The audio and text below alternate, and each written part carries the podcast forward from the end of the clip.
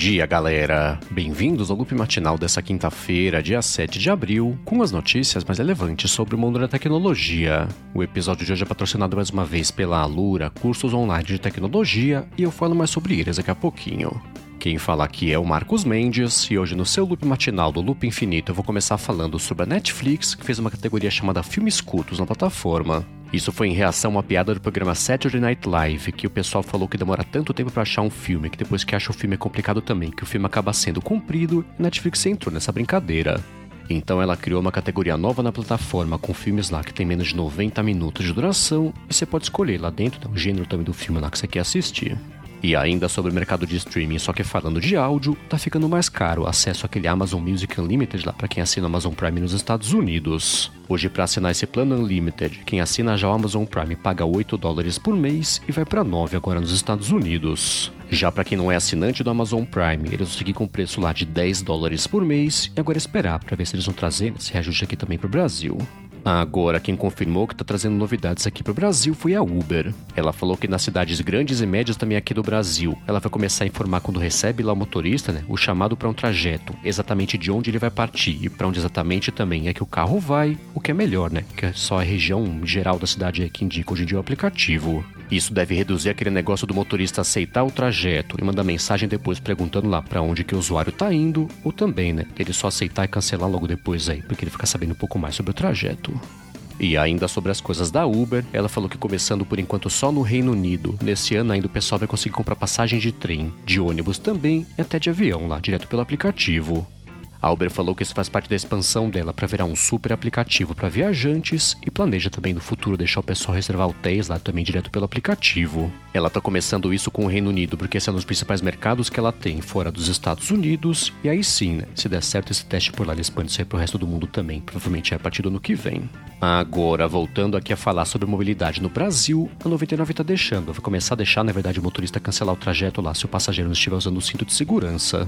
Isso vem depois de um caso que aconteceu que o motorista dormiu no volante e um ex-BBB, na verdade, que estava atrás, se machucou bastante, né? Tá no hospital até agora e é por isso que ela vai começar uma campanha também de conscientização para a galera usar o cinto de segurança no banco de trás. A 99 falou também que além dessas campanhas informativas, vai deixar o motorista cancelar o trajeto também, se o passageiro lá não estiver usando o cinto de segurança e vice-versa também, né? O passageiro pode reportar lá se o motorista não estiver usando também o cinto.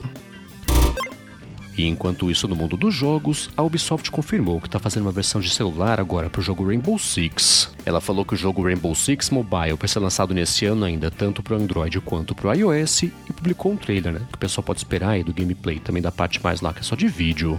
Ela falou também que ela vai manter o gameplay clássico lá do Rainbow Six Siege, mas tá refazendo né, o jogo do zero para ele ficar mais adequado aí para rodar em telefones. A Ubisoft só não falou nada específico aí sobre além de ser nesse ano, né, sobre o lançamento do game e abriu uma pré-inscrição, né, para quem quiser receber novidades que tá no link que eu deixei aqui na descrição.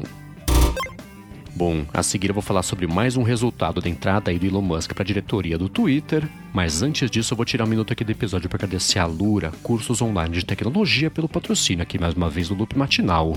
Na Lura, os cursos são voltados de verdade para você aprender novas habilidades, e aí a cada curso que você faz, você aprende uma ferramenta nova, uma técnica nova também, que vai turbinando o seu currículo e sua capacidade também de fazer as coisas. É por isso que a gente vê tantos casos por aí de alunos da Alura que mudaram de vida depois de estudar com eles, seja que eles conseguiram, por exemplo, subir um degrau na carreira, conseguiram também mudar de área ou até entrar no mercado de trabalho. Isso vale para as áreas de programação, design, marketing também, ciências de dados e administração, e pelo link alura.com alura.com.br barra loop matinal. Você encontra as histórias do pessoal que mudou de vida já depois de estudar na Alura e você vê né, também que você pode. Além disso, por esse link você consegue também 10% de desconto para estudar lá com eles, então acessa lá, hein, mais uma vez, alura.com.br barra loop matinal. Muitíssimo obrigado à Alura pelo patrocínio contínuo aqui do podcast. Bom, dia desses eu comentei que o Elon Musk, brincando até com o fato de ter comprado lá basicamente 10% do Twitter, fez uma enquete lá na plataforma querendo saber se o pessoal ia não gostar de ter um botão de editar. E é claro, né, que a esmagadora maioria falou que sim, que tem um botão lá para editar um tweet. Depois da publicação dessa enquete, inclusive, o Paraga Gravual, que é o CEO do Twitter, brincou até com um tweet de uns dias atrás aí do Elon Musk e falou, né, que era bem importante o pessoal votar certo aí, porque isso tem impactos importantes na plataforma. Acabou que logo depois disso aí, o próprio Twitter confirmou que tá mesmo aí trabalhando no botão de editar, mas é claro, né, que não é só por conta de Elon Musk, né, que então desde o passado eles falaram que estão fazendo isso. O Twitter falou que a ideia deles, isso claro, né, pelo menos por enquanto, é liberar quando for lançar o recurso mais pra frente, só para quem é assinante lá daquele Twitter Blue, ainda publicou um vídeo, né, mostrando como é que eles pensam aí, onde que vai ficar na interface esse botão de editar. Agora, ainda sobre as coisas do Twitter, eles estão mudando lá o jeito que um tweet aparece quando está embedado num site, depois a pessoa deleta esse tweet. Hoje em dia o que acontece é que quando alguém embeda um tweet numa página, esse tweet fica lá para sempre, né? Independente lá se a pessoa que fez o tweet original deleta ou não esse tweet da plataforma, mas isso vai mudar e vai sumir também o tweet lá embedado nessa página. Então, agora nesses casos, quando tiver um tweet embedado num site, a pessoa deletar esse tweet, vai aparecer um quadradinho branco lá, só com uns risquinhos, né, indicando lá que existia um tweet naquele lugar e convidando o usuário a explorar o Twitter, né, para saber o que está acontecendo. O curioso aqui é que teria sido bem mais eficiente fazer tipo o YouTube, né? Quando tem um vídeo embedado que sumiu. O YouTube fala que aquele vídeo estava embedado, mas sumiu, mas ainda assim, né? Jeito mais críptico, aí o Twitter resolveu fazer essa indicação de quando o tweet some na plataforma lá para tweets embedados. Bom, e ainda sobre redes sociais, o Washington Post reportou que está correndo solto lá abuso contra mulheres na plataforma de mensagens do Instagram. Uma organização sem fins lucrativos chamada Center for Countering Digital Hate analisou quase 9 mil mensagens que são abusivas, né, recebidas lá por mulheres, sinalizadas pelo Instagram, inclusive, com relação a mensagens abusivas, e 90% seguem disponíveis aí com a conta no ar também, depois de ter sido reportado que aquela era mensagem abusiva. Aí, perguntado sobre isso, o Instagram falou que eles agem sim contra esse tipo de coisa e acusa o levantamento de ter tirado as conclusões erradas ainda explicou né, que eles fazem casos assim. O Instagram falou que quando alguém comete um abuso pela primeira vez na plataforma, eles impedem lá por um tempo a pessoa de voltar a mandar mensagens diretas, o que aparentemente né, eles acham que é suficiente para tentar impedir esse tipo de coisa. Já uma outra notícia também que pintou sobre o Instagram é que eles estão cortando repasse de dinheiro para criadores dos Reels. O Financial Times reportou que nessas últimas semanas caiu em coisas de 70% o repasse de dinheiro para criadores de conteúdo. Instagram aumentou também o mínimo de views, né, para a galera poder receber esse dinheiro. Então, o criador que eles citaram na matéria comentou que para receber 35 mil dólares, ele precisava receber mais ou menos 58 milhões de visualizações, mas aumentou agora para 360 milhões para receber também esse dinheiro. Esse pagamento de um programa de incentivo de criação de conteúdo original do Instagram, que eles fizeram, né, para tentar conter aí o crescimento do TikTok, mas ainda assim é uma coisa que diz respeito aos criadores de conteúdo lá dos Estados Unidos. Agora, saindo dos Instagram Reels e indo agora para os Facebook Reels, tem coisa nova de integração com aplicativos de terceiros. O Facebook falou que agora com aplicativos parceiros, tipo aqueles Muley, a galera consegue fazer o conteúdo exportar direto lá a partir do aplicativo para o Facebook Reels. E caso você queira saber mais sobre isso, tem link aqui na descrição. E enquanto isso, no Google Docs está pintando por lá suporte agora reações com emojis. Essas reações aparecem na lateral do documento, tipo de comentários, né? Quando você seleciona um pedaço do texto, lá adiciona um comentário do que você acha sobre aquele pedaço, e aí fica mais fácil algumas pessoas, né? Claro, de indicar lá se está gostando de alguma coisa, não está gostando também, fazer sugestões. O suporte a reações com emojis no Google Docs, inclusive, chegou com suporte já versão 14.0 dos emojis, que é a última aí que foi homologada pelo consórcio Unicode e pode levar umas semanas ainda para isso aparecer para todo mundo aí de acordo com o Google.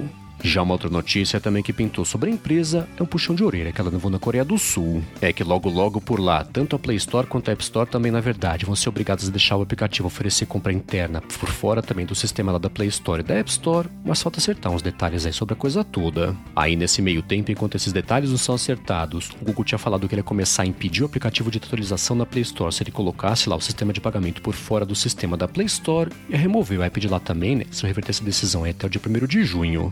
Em reação a isso, a Coreia do Sul falou que o Google não pode impedir o aplicativo nem de ser atualizado, nem remover também da Play Store, mesmo enquanto os detalhes não são acertados, ainda ameaçou começar a multar o Google né, se eles de fato fizerem isso.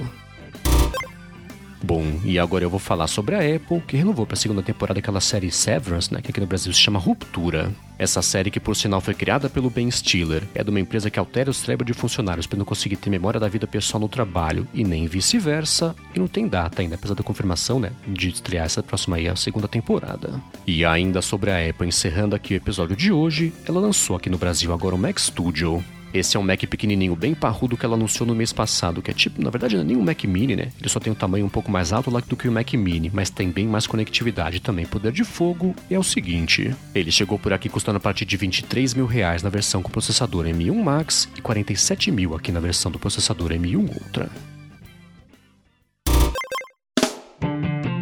É isso aí, galera. O loop matinal do Loop Infinito vai ficando por aqui. Se você quiser se inscrever no canal do Loop Infinito no YouTube, o link tá aqui na descrição do episódio lá no loopmatinal.com, junto com os links das notícias que eu comentei hoje. Já se você quiser falar comigo no Twitter, procura por MVC Mendes que eu tô sempre por lá. Obrigado pela audiência, obrigado a Lura também pelo patrocínio contínuo aqui do Loop Matinal, e eu volto amanhã de manhã. Falou!